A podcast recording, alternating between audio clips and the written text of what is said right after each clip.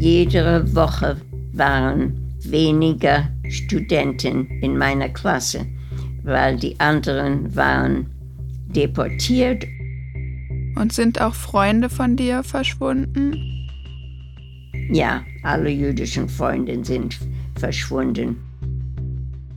Auch wenn du weißt, dass viele von den Menschen ermordet werden, dann denkst du vielleicht, aber ich, ich will es überleben.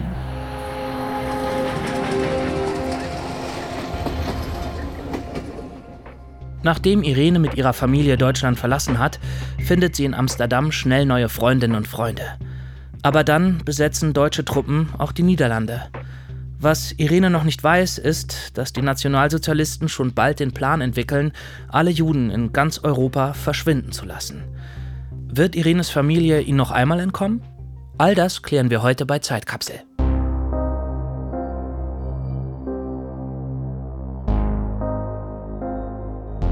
Zeitkapsel. Irene, wie hast du den Holocaust überlebt? Ein Podcast von NDR Info und Funk.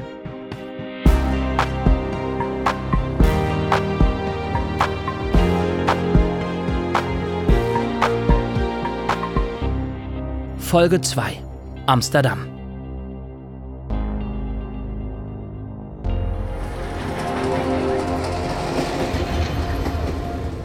Ida, Lonneke, Mathilda und Miller haben in der letzten Folge erfahren, wie sich nach der Machtübernahme der Nationalsozialisten der Alltag für Irenes Familie verändert hat.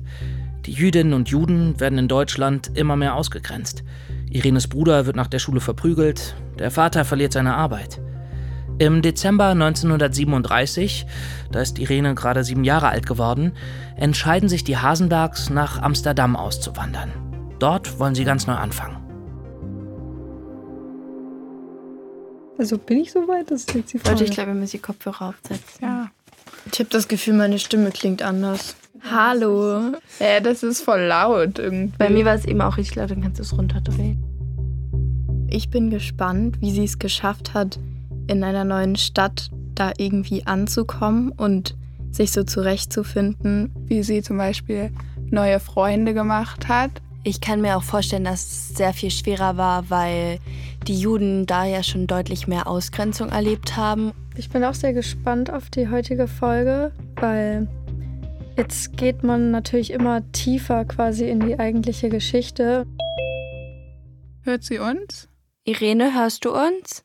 I hear you. Ich höre sie. I hear everybody. Oh.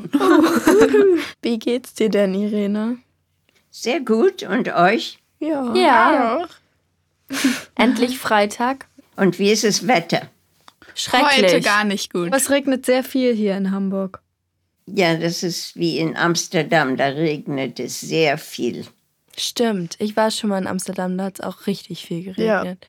Irene, du bist ja nach Amsterdam geflohen, nachdem du aus Berlin kamst. Und ich wollte fragen, inwiefern kannst du dich noch an Amsterdam erinnern? Also weißt du noch, wie deine Wohnung ungefähr aussah? Ganz anders. Die Wohnung war viel kleiner. Da waren nur zwei Schlafzimmer, ein Esszimmer, ein ähm, Wohnzimmer und eine kleine Küche.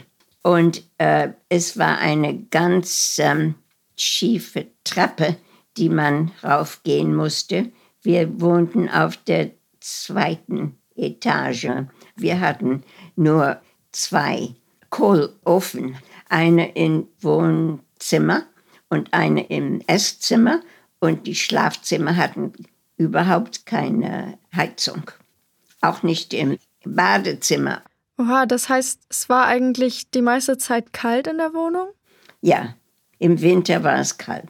Man konnte die Eisblumen auf dem Fenster sehen. Und hattest du damals einen Lieblingsort in Amsterdam? Ja, da war ein großer Park und ähm, wir hatten auch ein Fahrrad und sind oft mit dem Rad hingefahren. Und auch mit den vielen Kanälen im Winter, da sind wir viel ähm, Eisskating, Eislaufen. Eislaufen gegangen auf den Kanälen und das war sehr schön. haben wir sehr geliebt. Irene, wie war denn generell deine erste Zeit so in Amsterdam? Also hast du dich schnell eingelebt? Wir waren sehr glücklich in Amsterdam die ersten zwei Jahre bis 1940. Wir gingen in die Schule sehr schnell und äh, haben die Sprache gelernt. Das war nicht sehr schwer, wenn man so jung ist. Die Hasenbergs sind nicht die einzigen, die vor den Nationalsozialisten nach Amsterdam geflohen sind. In Irines Viertel leben jetzt viele jüdische Familien aus ganz Deutschland. Auch Anne Frank wohnt hier mit ihren Eltern und ihrer Schwester Margot. Sie sind schon 1934 aus Frankfurt am Main in die Niederlande geflohen. Anne Frank ist heute eine Symbolfigur für die Opfer des Holocaust. Ihr Tagebuch ist eines der meistgedruckten Bücher der Welt. Die Straße, wo sie wohnte, war um die Ecke von der Straße, wo ich in der Schule war. Und sie ging in eine Montessori-Schule. Die war in einer anderen Gegend, aber wo sie wohnte, da, ich kannte die Gegend sehr gut. Und wie fühlt sich das an? Fühlt sich das irgendwie besonders an, sie gekannt zu haben? Na, ich kannte sie nicht sehr gut. Sie haben aber eine gemeinsame Freundin, die viel von Anne erzählt. Hannelie Goslar.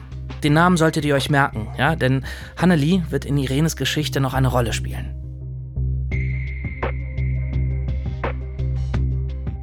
In den Niederlanden scheinen die Hasenbergs zunächst in Sicherheit zu sein, während sich die Situation für die Juden und Jüdinnen in Deutschland immer weiter verschlimmert. Im November 1938, nicht mal ein Jahr nach Irenes Flucht aus Berlin, kommt es zu offener Gewalt. Synagogen werden niedergebrannt, jüdische Geschäfte verwüstet, Menschen werden totgeschlagen und tausenden Konzentrationslager verschleppt. Nach diesen Novemberpogromen werden die Juden noch stärker entrechtet und diskriminiert. Ein weiteres Jahr später, am 1. September 1939, überfällt die deutsche Armee das Nachbarland Polen. Adolf Hitler verkündet im Radio: Seit 5.45 Uhr wird jetzt zurückgeschossen.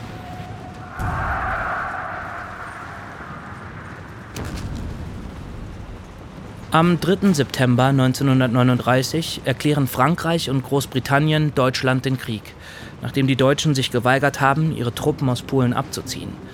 Der Zweite Weltkrieg beginnt.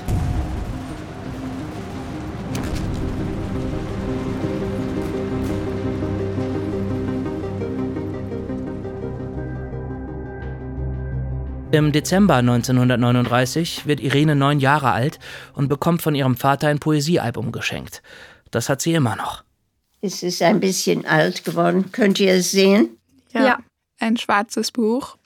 Und es hat so grau-weiße Ränder und auf dem schwarzen Cover steht in einer goldenen Schrift Poesie drauf.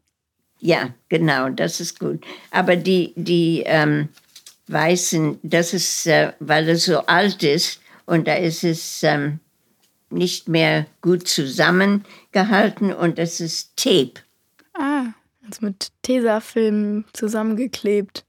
Ja, zusammengeklebt, ja. Das erste ist von meinem Papi. Oh, sehr schöne Oblaten sind da auch. Hat ja. er die selber ausgesucht und da reingeklebt? Ja, ja. Und da sagt er, du liebe Kleine, du bist, du bist von mir, ähm, du bist meine, die Liebste bist du. Hast oh. du das gerade übersetzt aus dem Holländischen? Ja, habt ihr es verstanden? Ja. ja. Das klingt ja. sehr schön. Ein paar Jahre können die Hasenbergs der Verfolgung entkommen und leben in Amsterdam wieder einen fast ganz normalen Alltag.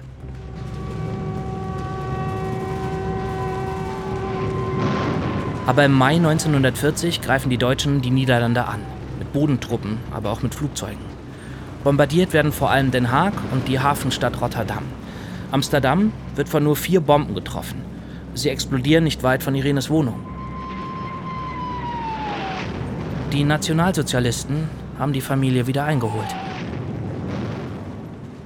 Wie fühlt sich das an, wenn eine Bombe in seine Stadt fällt? Schüttert dann alles oder? Ja, alles schüttert und sehr laut. Und dann hört man äh, die Scherben, die fallen auf der Straße. Und äh, ja, es ist nicht fröhlich. Also wenn ich mir vorstelle, dass ich tief und verschlafe und plötzlich erstmal eine Bombe kommt, das kann ich mir gar nicht vorstellen, wie das auch durch so eine Stadt hallen muss. Einmal in der Nacht, da sind die Fenster in unserem Zimmer, die sind gebrochen und die Scherben waren in meinem Bett. Das heißt, die Bombe ist gefallen und dann durch diesen Druck, der ausgelöst worden ist, sind die Scheiben geplatzt, also gesprungen? Ja. ja. Wurdest du verletzt dabei? Nein, keine Verletzung. Aber es war doch sehr ähm, angstentweckend. Ja. Innerhalb von nur fünf Tagen besetzen die deutschen Truppen die Niederlande. Jetzt wehen auch in Irenes neuer Heimat die Hakenkreuzfahnen. Und die Nationalsozialisten setzen sofort Vorschriften gegen die jüdischen Einwohner durch. Wie hat sich dein Leben dann verändert? Ja, viel ist verändert. Wir durften nicht in Museum gehen, in äh, Kinos, in Parks. Die waren für Juden verboten. Bahn und Züge durften wir nicht mehr fahren als Juden. Wir mussten auch einen Stern tragen. Der jüdische Stern musste immer auf dem Mantel oder andere Kleider musste immer genäht sein, so dass jeder wusste, wer jüdisch ist. Und dann alle jüdischen Menschen mussten das Fahrrad abgeben. Also konnten wir nirgends hingehen, allein wo man hinlaufen kann. Und passierte das alles so von Tag auf Nacht oder kam das eher Schritt für Schritt etwas schleichender? Ja, ja Schritt für Schritt. Das ist ja eine sehr große Ausgrenzung von so vielen Sachen im Alltag. Ich könnte mir das gar nicht vorstellen. Und dann auch Freunde, die nicht jüdisch waren, dürften wir nicht besuchen. Hattest du denn damals viele nicht-jüdische Freunde? Ja, die Freunde von der Gegend, Freunde, die Nachbarn waren und in der Schule waren viele nicht-jüdische Freunde und die Lehrer waren alle nicht jüdisch. Irene kann diese Freundinnen und Freunde nur noch auf der Straße treffen. Auch die Schule muss sie jetzt wechseln. Wir mussten in jüdische Schulen gehen und das war auch ähm, weiter weg von wo wir wohnten. Und in der jüdischen Schule hattest du da auch nur jüdische Lehrer oder gab es da auch äh, nicht jüdische Lehrer? Nur jüdische Lehrer. Ja, ich hatte einen Lehrer, den ich sehr gerne hatte in der jüdischen Schule und der hat auch was in mein Poesiebuch geschrieben. Willst du uns das einmal vorlesen? Das kann ich tun, ja.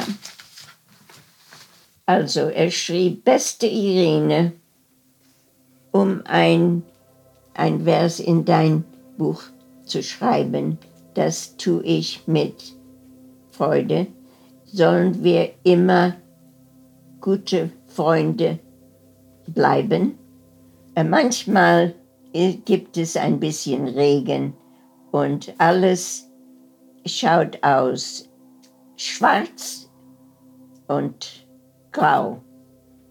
Bleib stark und ähm, be a blessing sei was Schönes. Du musst deine Hoffnung nicht verlieren. Alles wird wieder gut.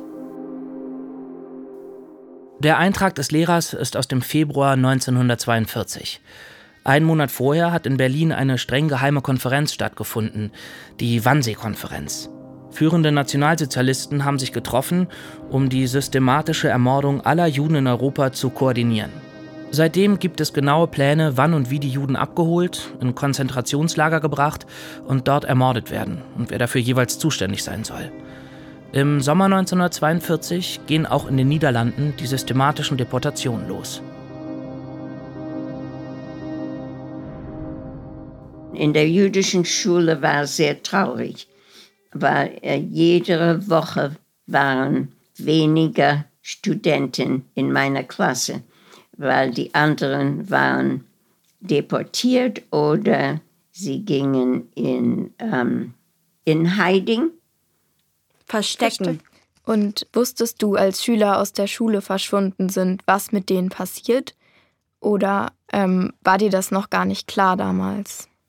Man wusste nicht, ob sie deportiert waren oder ob sie versteckt waren. Das, das wusste man nicht, aber das waren die zwei Möglichkeiten. Da war nichts anderes. Und die meisten waren natürlich deportiert.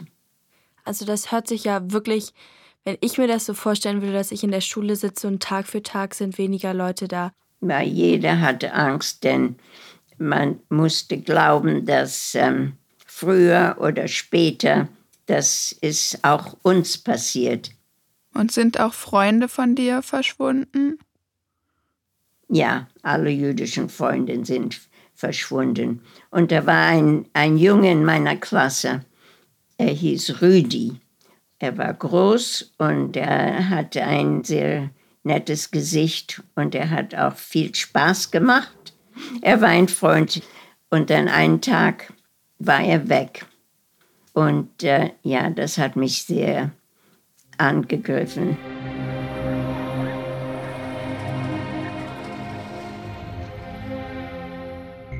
Anfang Juli 1942 verschwindet auch Anne Frank. Freunde verstecken die Franks in einem Amsterdamer Hinterhaus. Ich lese euch hier mal zwei Sätze vor, die sie damals in ihr Tagebuch geschrieben hat. Wir haben es gut, besser als Millionen anderer Menschen, schreibt Anne. Wir sitzen ruhig und sicher und sind imstande, Nachkriegspläne zu machen. Erkennst du denn deine eigene Geschichte in der von Anne Frank wieder? Ich glaube, sie sind anders. Aber vielleicht kannst du dich ja mit ihrer Angst so ein bisschen identifizieren, weil sie auch ja viel über den Krieg schreibt und das Geschehen, was außerhalb dieses Hinterhauses passiert. Ich kann mich sehr mit dir identifizieren. Ich habe das Tagebuch viele Male gelesen, aber das ist natürlich ähm, nur ein kleiner Teil von ihrer Geschichte. Das Schlimmste steht nicht darin. Ja, das Schlimmste steht nicht drin. Damit meint Irene die darauffolgende Zeit im Konzentrationslager. Drei Tage vor ihrer Verhaftung schreibt Anne zum letzten Mal in ihr Tagebuch. Irene wird sie noch einmal wiedersehen, allerdings unter sehr tragischen Umständen. Davon wird Irene in einer späteren Folge erzählen. Hast du auch nicht mitbekommen, wie deine Familie, also dein Vater oder deine Mutter, irgendwelche Pläne gemacht haben? Hattet ihr vielleicht vor, euch zu verstecken? Mein Vater hatte schon probiert, um eine Untersteckung zu finden. Er konnte nur eine Familie finden, die die Kinder verstecken würden und meine Eltern mussten irgendwo anders sein. Und mein Bruder und ich sagten, wir gehen nicht verstecken. Wir weigerten uns, von der Familie getrennt zu sein. Das klingt so, als ob ihr als Familie sehr stark wart in der Zeit. Also als ja. ob ihr einen sehr guten Familienzusammenhalt hattet. Oh ja. Und haben deine Eltern die Entscheidung von deinem Bruder und dir dass ihr euch nicht verstecken wollt, sondern mit euren Eltern bleiben wollt, unterstützt oder wollten die lieber, dass ihr euch versteckt? Sie haben es unterstützt. Ja, man muss auch ähm, recognize, dass ähm, anerkennen. Man, anerkennen. Man weiß nie, was besser ist. Anne Frank und ihre Familie, die waren versteckt beinahe zwei Jahre und nur der Vater hat es überlebt. Und meine Familie war nicht versteckt. Und der einzige von meiner Familie war mein Vater, der es nicht überlebt hat. Also man kann nicht wissen, was das beste Entscheidung ist. Das, das ist nicht möglich.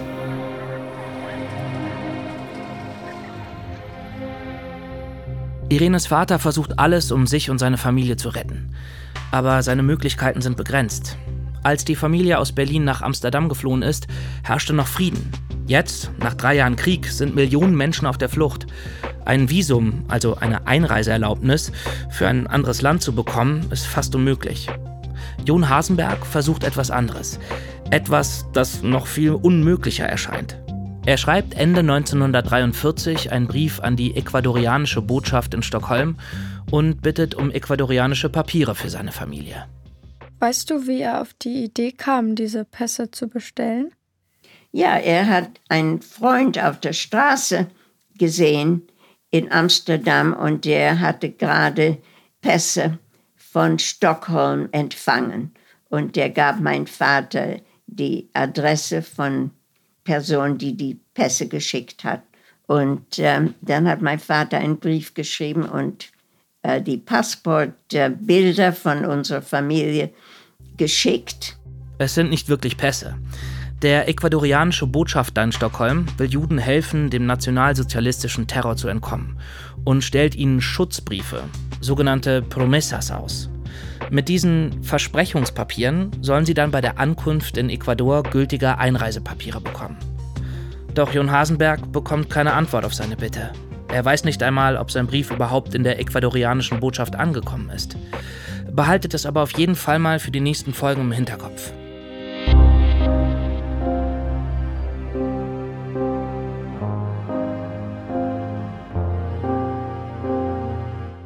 Im März 1943 lässt der Schuldirektor Irene aus dem Unterricht rufen. Sie soll in sein Büro kommen. Aber als sie da ist, sieht er sie gar nicht an, sondern sagt nur, sie warten draußen auf dich.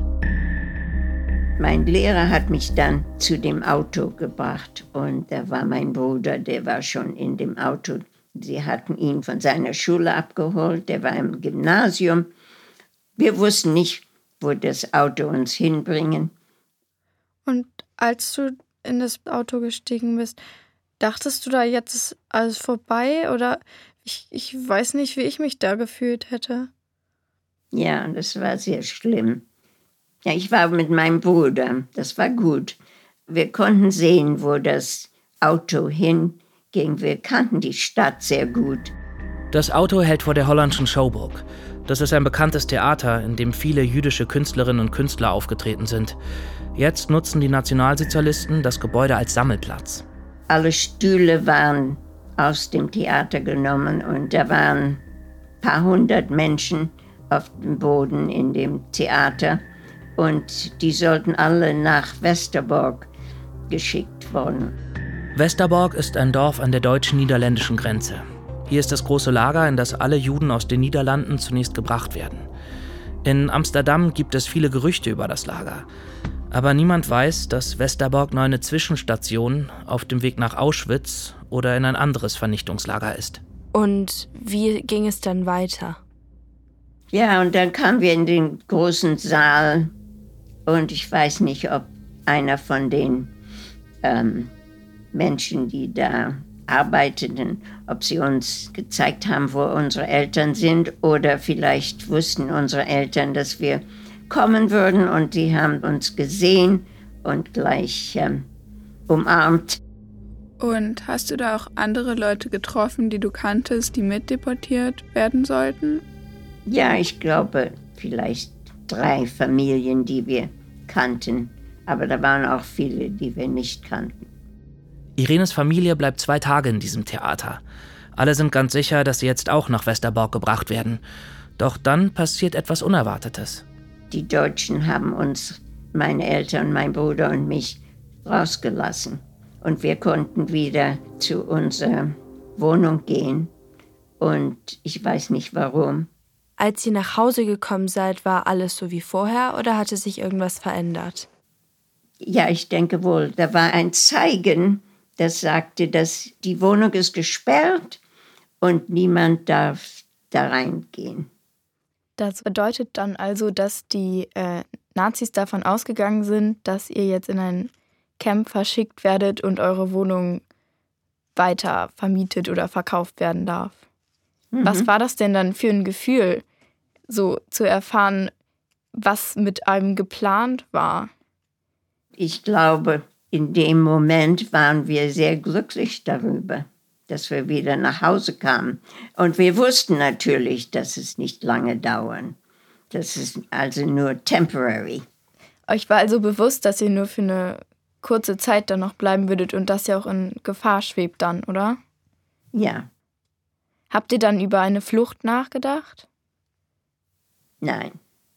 Also euch war klar, dass ihr da in Lebensgefahr schwebt und ihr wolltet da aber erstmal bleiben, oder wie? Ja, na, wir wussten, dass es, das ist das Schicksal, dass, dass es noch kommt. Habt ihr dann einfach gedacht, okay, dann werden wir halt irgendwann abgeholt?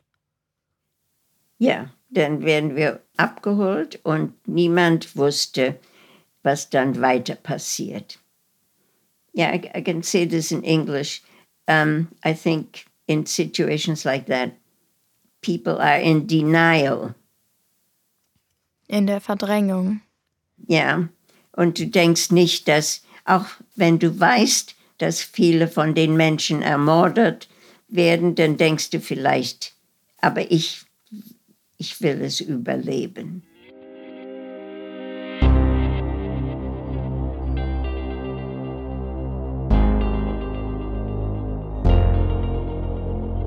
Man sieht so richtig, wie dieses dunkle, schreckliche in dein Leben und du und deine Familie, ihr versucht immer noch das Positive draus zu ziehen und irgendwie mit den Situationen umzugehen und nie diesem Schrecklichen so die Macht zu geben. Und das finde ich immer noch sehr, sehr beeindruckend. Und ich fand das heute, was du uns erzählt hast, das hat uns, glaube ich, alle sehr beschäftigt und auch alle sehr, ja, so angefasst. Berührt. Berührt, ja. ja. Ich glaube, du hast auch bemerkt, dass wir alle ein bisschen stiller waren heute. ja. Teilweise.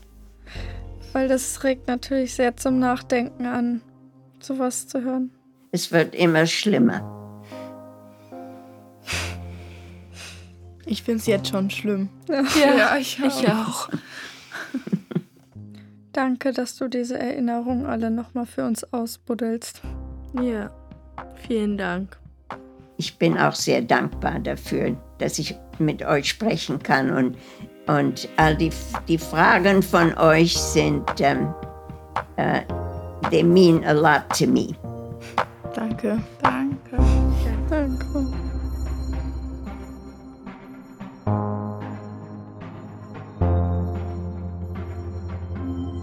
Nur ganz knapp sind die Hasenbergs der Deportation in das Lager Westerbork entkommen. Aber sie wissen, dass sie in der Falle sitzen. An eine Flucht in ein anderes Land ist gar nicht zu denken. Auch Untertauchen kommt nicht in Frage. Sie finden kein Versteck für alle zusammen. Die Hasenbergs warten nur auf den Tag, an dem die Polizei vor der Tür steht, um sie abzuholen. Sie sagten, dass wir zehn Minuten haben, um alles zu verpacken. Und dann haben sie uns immer schnell, schnell und raus, raus. Und ja, wir wussten natürlich schon lange, dass das passiert würde. Irene ahnt, dass sie die eigene Wohnung nie wiedersehen wird. Was erwartet die Hasenbergs im Lager Westerborg? Davon erzählt Irene in der nächsten Folge.